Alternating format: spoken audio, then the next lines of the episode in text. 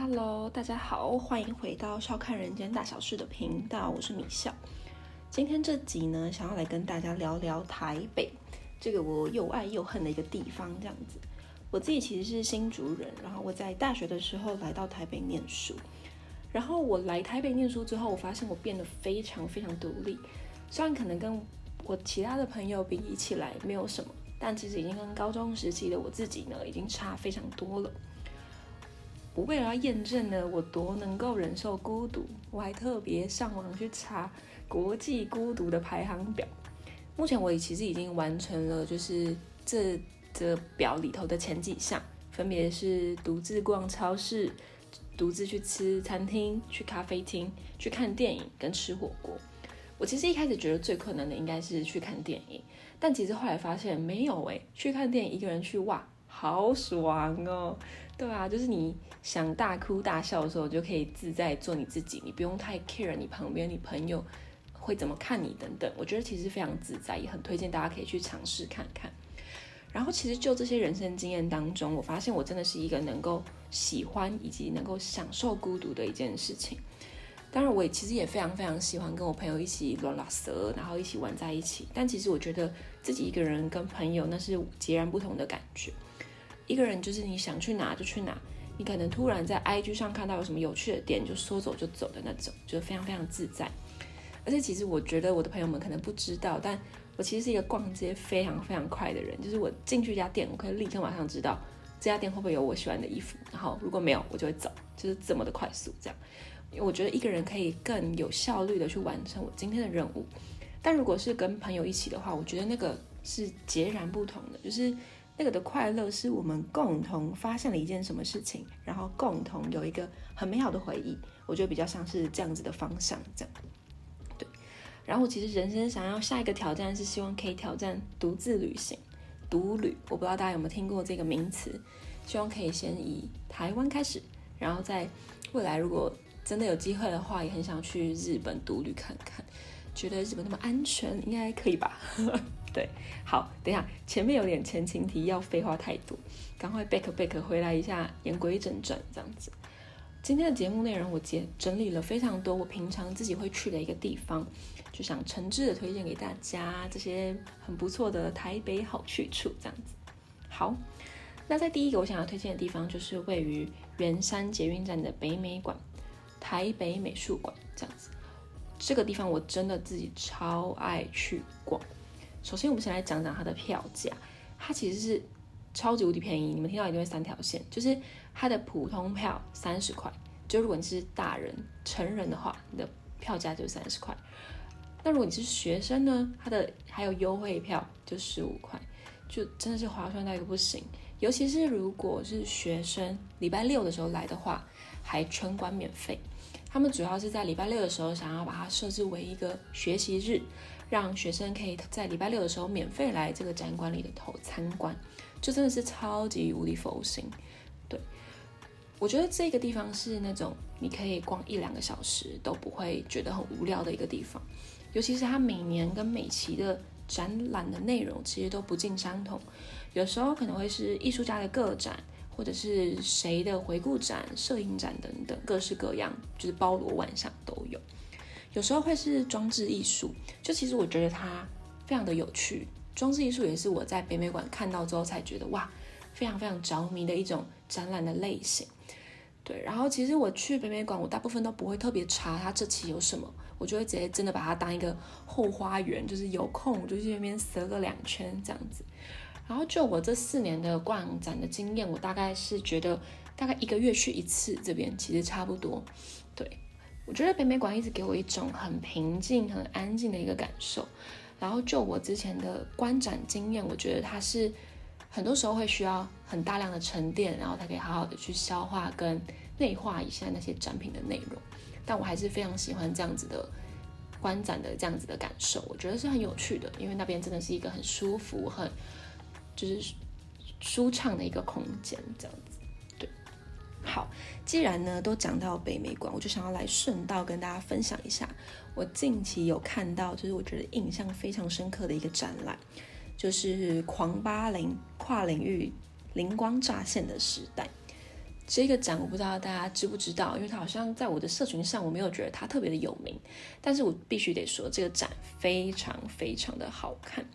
这个展是透过像是作品啊，然后过往的档案，或是一些影像记录，甚至找了非常多艺术家进行访谈。他们想要去追溯跨领域这个东西在台湾八零年代艺文发展史的一个脉络。对我而言，八零年年代是一个我从来没有经历过的年代，所以即便我再感兴趣等等，我都只能透过简单的书籍，或者去，或者像是一些旧的电影，去试着去理解那时候发生了什么事情。但透过这个展，它非常有系统性的去梳理八零年代的从一开始到八零年代的末期发生了什么事情，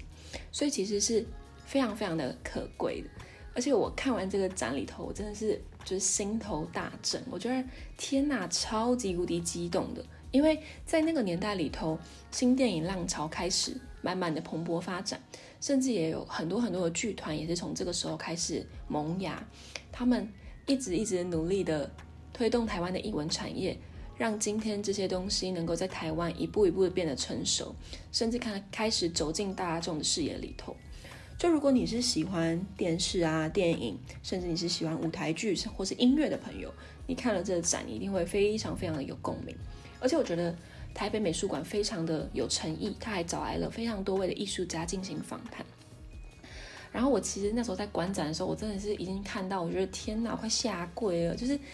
这些人，你怎么可以就是把他们齐聚一堂，然后请他们做一个那么有系统性的一个梳理，包含找了非常多过往的。经典的一些照片，或者是去追溯，可能像是台湾的金马奖的一些历史等等。我看我真的觉得天呐，超级无敌开心。那在他找了这么多位艺术家来访谈里头，我印象最深刻的是金世杰的访谈内容。我其实不太知道大家对金世杰这个艺术家熟不熟悉，但他其实是兰陵剧坊的一个创办人人这样子。其实兰陵剧坊它。孕育了非常非常多台湾的剧团的一个诞生，就像是李国修的屏风表演班等等，都是在那个时候有了兰陵剧坊，才会有后面的屏风表演班。金世杰这个人，他也长期的活跃在舞台剧啊，或者是电影里头。如果大家有看过《胜者为王》的话，就是舒淇所演的那部《胜者为王》，跟彭于晏里头的那个爸爸，在就是整部电影的最后有一段非常非常感人的跟女儿的对话。那个角色就是金世杰，然后也是因为《胜者为王》这部电影让我真正认识了金世杰。我觉得他的演技非常的不留痕迹，然后其实也会磕到你的骨子里的那种感觉，他会触动到你心里的非常最柔软的那一块。我觉得这个东西是真的需要很长期的嗯内敛跟很长期的底蕴才能够办到的。所以其实那时候看到金世杰的时候，我真的觉得他在那个电影里面，他真的是。就是他的光芒是任何人都没有办法盖过他的，对我就对于他那时候在演出非常非常印象深刻，所以我后来知道他有要演最后十二堂星期二的课又要重演的时候，我真的是手刀去买票，然后我看完也非常非常的开心。呃，这一部就是最后十二堂星期二的课，它其实是一一出在讨论生命议题的一个舞台剧，主要在探讨死亡跟爱这样子。然后，如果我没有记错的话，这一出的年度大戏今年还会再演，就真的是超级无敌精彩的那种。它其实整出戏只有两个演员，就是金世杰跟朴学亮，只有这两个演员，他们可以撑起两三个小时的舞台剧，就可以知道他们的舞台功夫是有多么多么的扎实。甚至其实他也完全几乎没有换什么任何的布景，然后他们的服装也没有太过华丽，但就是靠他们的演技在撑这样子。我记得我那时候去看的那一场，中场休息的时候，全场就真的是欢声雷动，鼓掌鼓了超级无敌久，就算是我近几年看舞台剧一个非常深刻的一个体验。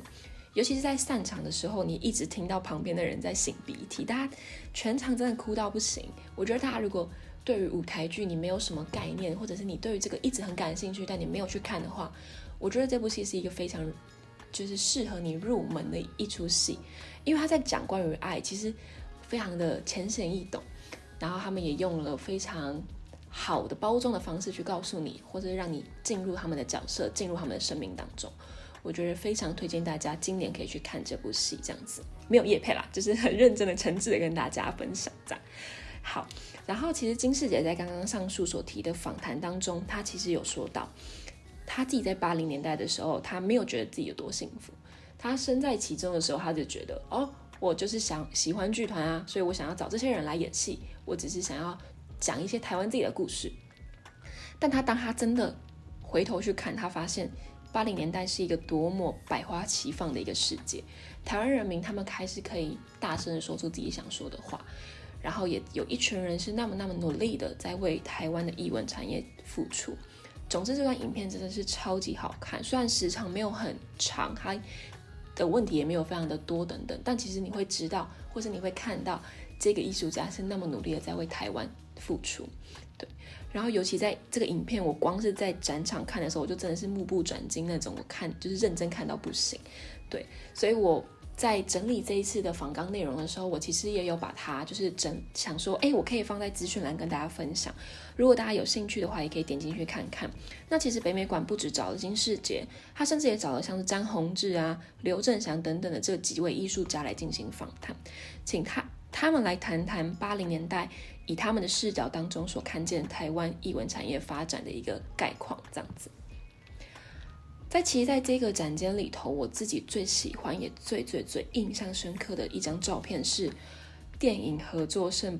成员们的合照。这真的是一个那个年代非常非常经典的一张黑白的照片，是由就是剧照家刘振祥所拍摄的。在这张照片里头，有吴念真，有侯孝贤，有杨德昌，有陈国富，也有张宏志。如果你对台湾的译文产业有一些些的了解的话，我觉得你一定可以同理我的激动。我那时候看到，我真的是天哪！我觉得看到这张照片，我非常非常的开心。吴念真他是绿光剧团的团长嘛。每年绿光剧团都会推出新的舞台剧，就像是《人间条件七》，他们已经一路推了好多好多年了，今年已经要演八了这样子。我每年看绿光的戏，掌声最大声的一段，永远都是吴念真导演出来谢幕的时刻。你可以在他的谢幕的那个刹那，你会看得出来他是多么的谦虚，以及他多么的感谢，不管是观众或者是他旁边的这些，就是。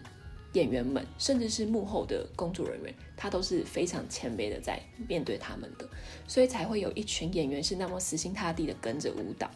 对，然后我觉得在绿光，他也每年是非常致力于的去说出台湾底层人民的一个故事。如果你对于可能过去的年代也同样好奇的话，我觉得也非常推荐你去看《人间条件》，因为他其实就是可能在他讲的大部分都是。吴念真导演他们那个时代的故事，所以我觉得是非常的有趣，以及是新鲜的。因为我们经历的年代都已经太过，呃，资讯爆炸，我们甚至呃上网什么东西要查，怎么可能查不到？可是，在他们那个年代，很多东西都是非常的贫瘠的，你是没有办法想象未来的科技可以蓬勃发展成这样。然后他们是那么努力在面对他们的生活、他们的日子，所以其实我觉得在他的电。电影或者他的舞台剧当中，我都学到了非常多。对，再来第二位侯孝贤导演更不用说了，他在台湾新浪潮时期拍了非常非常多台湾人民的酸苦，就是他把很多并不是那么光鲜亮丽的东西搬上了台面，让台湾的电影逐渐开始走向写实。其实是在当时是非常非常的创新的。然后就像是可能我不确定大家有没有听过，但《恋恋风尘》这部电影。就是他非常非常经经典的电影，而里头所拍摄的内容，也就是我刚刚所讲到的吴念真导演的一个人生的亲身经历，这样子。我觉得，呃，不管是《恋恋风尘》或者是侯孝贤导演的其他部电影，我都非常喜欢。我曾经在一篇报道里头所读过，侯导觉得他自己的电影是比较刚硬的，他比较善于去说出男性比较 man、比较悲壮的那一面。而下一个要讲到的导演杨德昌昌导演，他其实能够拍出的反而是女性比较细致、比较内敛的那一个情感。所以我觉得，不管你是看侯导电影，或者是看杨德昌导演的电影，都可以有不一样对于八零年代的一个解解读，这样子。所以我觉得非常的有趣。而把呃杨德昌他拍了很多经典的电影，就像是《青梅竹马》。恐怖分子啊，或是意义等等，都是一些他非常经典，也是近几年大家都还是会拿出来看的一些电影。尤其是他的这部《一一》这部电影，给了我非常非常多的启发。在电影里头的那个小男孩杨洋，他说了一句我觉得一直就打中我心的话。杨洋他说，他觉得，呃，人只能看到一半的事情，你永远只能看到你的事情的正面，你永远不知道它的背面是怎么样。其实我那时候听到杨洋讲这句话的时候，我觉得对耶，我们好像总是。只会看到自己的视角，你没有办法去想到别人是怎么在想你的，或者是怎么想这件事情的。所以看完这部电影之后，我更会觉得说，我们应该要尽可能去统领每一个人的想法，即便那很困难，但我觉得我们都必须得要这样做，就是必须得要更温柔、更温暖的去呃接住每一个人，或是去包容每一个人。对，他就是我觉得他有这部电影有把我的身上的一些棱角去把它修的圆润一点。对，然后我也很推荐大家去可以去看这部电影。它其实是，呃，其实蛮多蛮，嗯，它已经是一一部就有点历史悠久的片。它是两千年所拍摄的。然后我觉得非常有趣的是，里头杨洋的爸爸就是吴念真导演。所以其实我那时候在看追溯这这些八零年代的事情的时候，我觉得天哪，这些人都是串在一起的。对我觉得很有趣，或者是就像是我刚刚讲的杨德昌所拍的《青梅竹马》里头的男主角也是。侯孝贤导演，然后我觉得天呐，怎么又是你啊？对啊，其实我觉得很有趣，你会看到他们分别在他们自己的不同的岗位上，他们所扮演的这些角色。对，然后我也觉得他们有这些台湾的艺文产业，至今能够走成现在这这般的光景，都是有这些人。好，下一个要讲到的是陈国富，我不确定大家知不知道陈国富这位导演，但他拍了一部也是非常经典的电影，叫做《征婚启事》。它是一部由奶茶刘若英所主演的一部电影。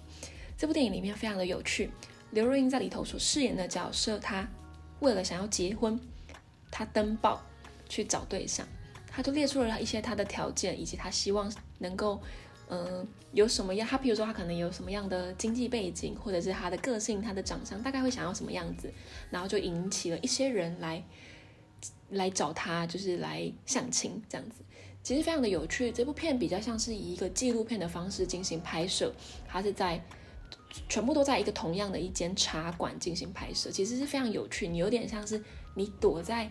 刘若英的旁旁边，然后偷偷去看她在跟这些人相亲的一些过程。然后我觉得这部片其实我觉得很有趣的方的原因是因为，哎，奶茶其实是会演戏的。然后我还有回头去看他的少女小鱼，我就看到了奶茶这位现在非常当红的。女歌手一个不一样的一个样貌，对我觉得很酷。然后最后一位要讲到就是詹宏志，在这一张照片的最右侧的那个人是詹宏志。我相信大家应该对詹宏志是比较熟悉的，因为他开创了 PC Home 这样子的一个电商平台。那他其实早期也做过了电影的监制，他可能监他监制了像是《悲情城市》。南国再见，南国等等，就是一样是侯孝贤导演非常经典的一些电影，都是由他监制的。所以其实我那时候可以看到这张照片，然后我会觉得天哪，就是台湾的艺文产业，就是有这些人在当幕后推手，他至今才可以这么蓬勃，以及这么呃好的发展成一个现在的一个现在的样貌这样子。然后其实我觉得北北美馆它除了能够逛一整天之外，它在 B One 还有咖啡厅跟译文书籍的贩售。其实我觉得也非常非常建议大家可以往楼下去走。就是我记得它 B One 都会有像是比较免费的展览，或者是它的译文书籍。我觉得在这种译文的独立书店有的一个好处就是，它其实已经帮你整理跟过滤过译文产业晋级。近期，要不讲说近期的一些内容，所以其实我觉得是非常的，呃，省时间的。就是你只要去这相关的一些店，你就可以直接把这些译文的产业的书籍就全部都一次看一轮，然后再决定自己要购买或者要要来阅读哪一本书这样子。然后我觉得北美馆还有另外一点很好的地方是，它现场其实是有寄物柜的，所以如果你大包小包或者是你背书包等等，你觉得有点麻烦的话，你是都可以拿去柜台，然后去做一个寄物的动作，就不会就是很狼狈的在那边逛展这样子。我觉得非常非常的就是推荐给大家。然后如果你再走远一点的话，它附近其实有像是花博啊，还会有一些小小的店，可以就是给你那边逛一逛，可以逛一个下午这样子。附近也会在六日的时候也会有市集，大家有空也是可以去市集那边晃晃。我觉得它就是一个非常适合礼拜六的时候跟朋友一起来这边逛一逛啊，或者是你自己来，都会是非常好玩的一个地方。对，那北美馆的地方大概就讲到这边告一个段落这样子。好，我下一个想要跟大家介绍的地方是华山艺文园区。这里真的超级无敌好玩，我自己真的超爱来这里。就是这个地方是有点像是我从小在我在新竹长大嘛，然后如果华山有什么展的话，我真的会跟我妈妈就是搭着客运这样摇摇摇，然后摇到台北，然后搭捷运去华山。就是我已经去那边去哇好多年了，我觉得这里是一个非常舒服的环境，它的展馆总是很大，然后很宽敞，然后以及它有像是草皮啊，你可以就是席地而坐，也是都非常非常的舒服。我觉得在华山这边很常会有比较特别的一些展览，就像是可能电影的特展，就像是前阵子我有去看，就是台北电影节最佳贡献奖剧照师刘振祥的一个年的那个回顾展，也是在就是华山这边做举办的。尤其是在华山这里头，它还有一个影厅叫做光点华山，而这边其实会很常有像映后，会有导演的映后啊，演员的映后。如果大家有兴趣的话，是非常推荐大家可以就去 IG 或者脸书去注意一下光点华山的一些资讯。我在这边有看过很多场的映后，就像是刻在你心里的名字那一场的映后出席的演员是陈浩森，然后导演是导演跟监制都有来，对，所以我也有看到曲友宁导演这样子。就是我必须得说，陈浩生本人真的很帅。我后续其实有计划想要来再找朋友来大聊关于我们以前看映后的一些有趣的事情，大家可以再稍待片刻这样子。在华山的这个区域里头，还有未来市这样的一个贩售空间，里头有非常多的一些设计小物可以买。我觉得在未来市里头，它有点像是集结了很多设计师或是很多文创品牌的一些商品。然后在这边做一个实体的贩售，那所以其实你你就是来这边就可以真的看到那些东西的材质怎么样啊，或者是大小，或者是饰杯等等，我觉得是一个非常一劳永逸的一个办法，这样子。那在就是华山的这个区域再走远一点，你其实也可以走到 Donkey Donkey，就是唐吉诃德，也可以去去那边做逛逛。还有光华商场也是在那一栋的隔壁，这样子，所以我觉得这边是一个不管男生啊或者女生来逛都会非常喜欢的。就假设你今天跟你的另外一半，你跟你的男朋友，然后来华山这边走走，他陪你来看展之后，结束之后你可以跟他再去光华商场绕个两圈这样子。所以其实我觉得真的是男女都会喜欢这个区域，然后也会很享受这边的舒服这样子。以及这边也是同时也是华山 Legacy 的一个地点，所以其实，在华山这边可以发生非常多有趣的事情，对，然后也会有很多独立歌手会很喜欢在这边办演唱会，因为 Legacy 是一个小小的精致的一个小空间，对，就像是我最喜欢的黄玠，也曾经在这边办过演唱会，我也有去看过，这样，我上次也去看了一场，然后它就是一个很窝心的一个场地这样子，然后我超级无敌幸运的可以在第一排，然后看完整场的演出。而且我觉得它真的非常非常近，就是你你离舞台是超级近的，你可以，我觉得我都快近到看到黄界的毛细孔的那种近的程度，我都没在胡乱，就是非常的浮夸这样子。以及在这个园区里头，还有另外一间独立的书店，叫做华山青鸟。如果大家有兴趣的话，也可以上网去查查看。它其实是位于华山这个园区的二楼，其实是一个在有点神秘的空间这样子。然后在这个书店里头，它有非常大的一个窗面，所以如果你是在下午的时候去的话，它的阳光是会直接洒进去到，就是到这个场域里头，会非常的舒服。然后你在那边点一杯咖啡啊，然后可能买一本书，或者是你带电脑去办公等等，我觉得都会是一个很好的下午，也是一个我有时候想到会去做的一个。就是午后的一个小活动这样子，我觉得那边我环境我也非常的喜欢。然后在华山青鸟的这个独立书店里头，不单单只是卖书或是卖咖啡，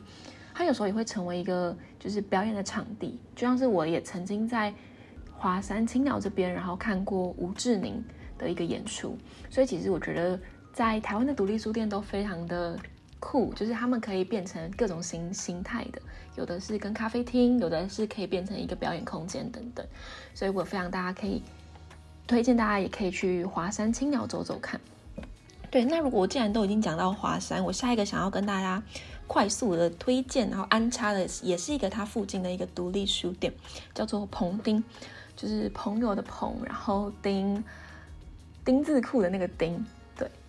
啊，甲乙丙丁的那个丁啦，我 在讲什么？对，甲乙丙丁那个丁，它其实，在棚丁里面，它的空间不是那么的大，然后它也有结合咖啡厅，让它变成一个复合式的一个环境，这样子。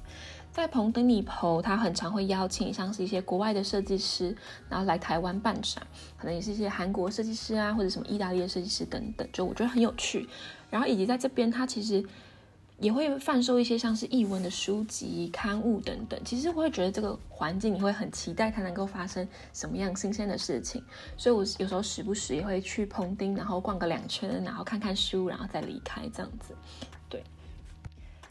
好的，讲完了华山之后呢，我下一个想要来跟大家分享的是一个位于台北大直区的一个百货公司，叫做中泰乐生活。大家一定会觉得说，嗯，我们不是在讲就是什么美术馆吗？你怎么会介绍百货公司？但其实我觉得这个百货公司非常非常特别，是我近期逛到的一些百货公司当中，我觉得，哎，我真的有印象深刻的一个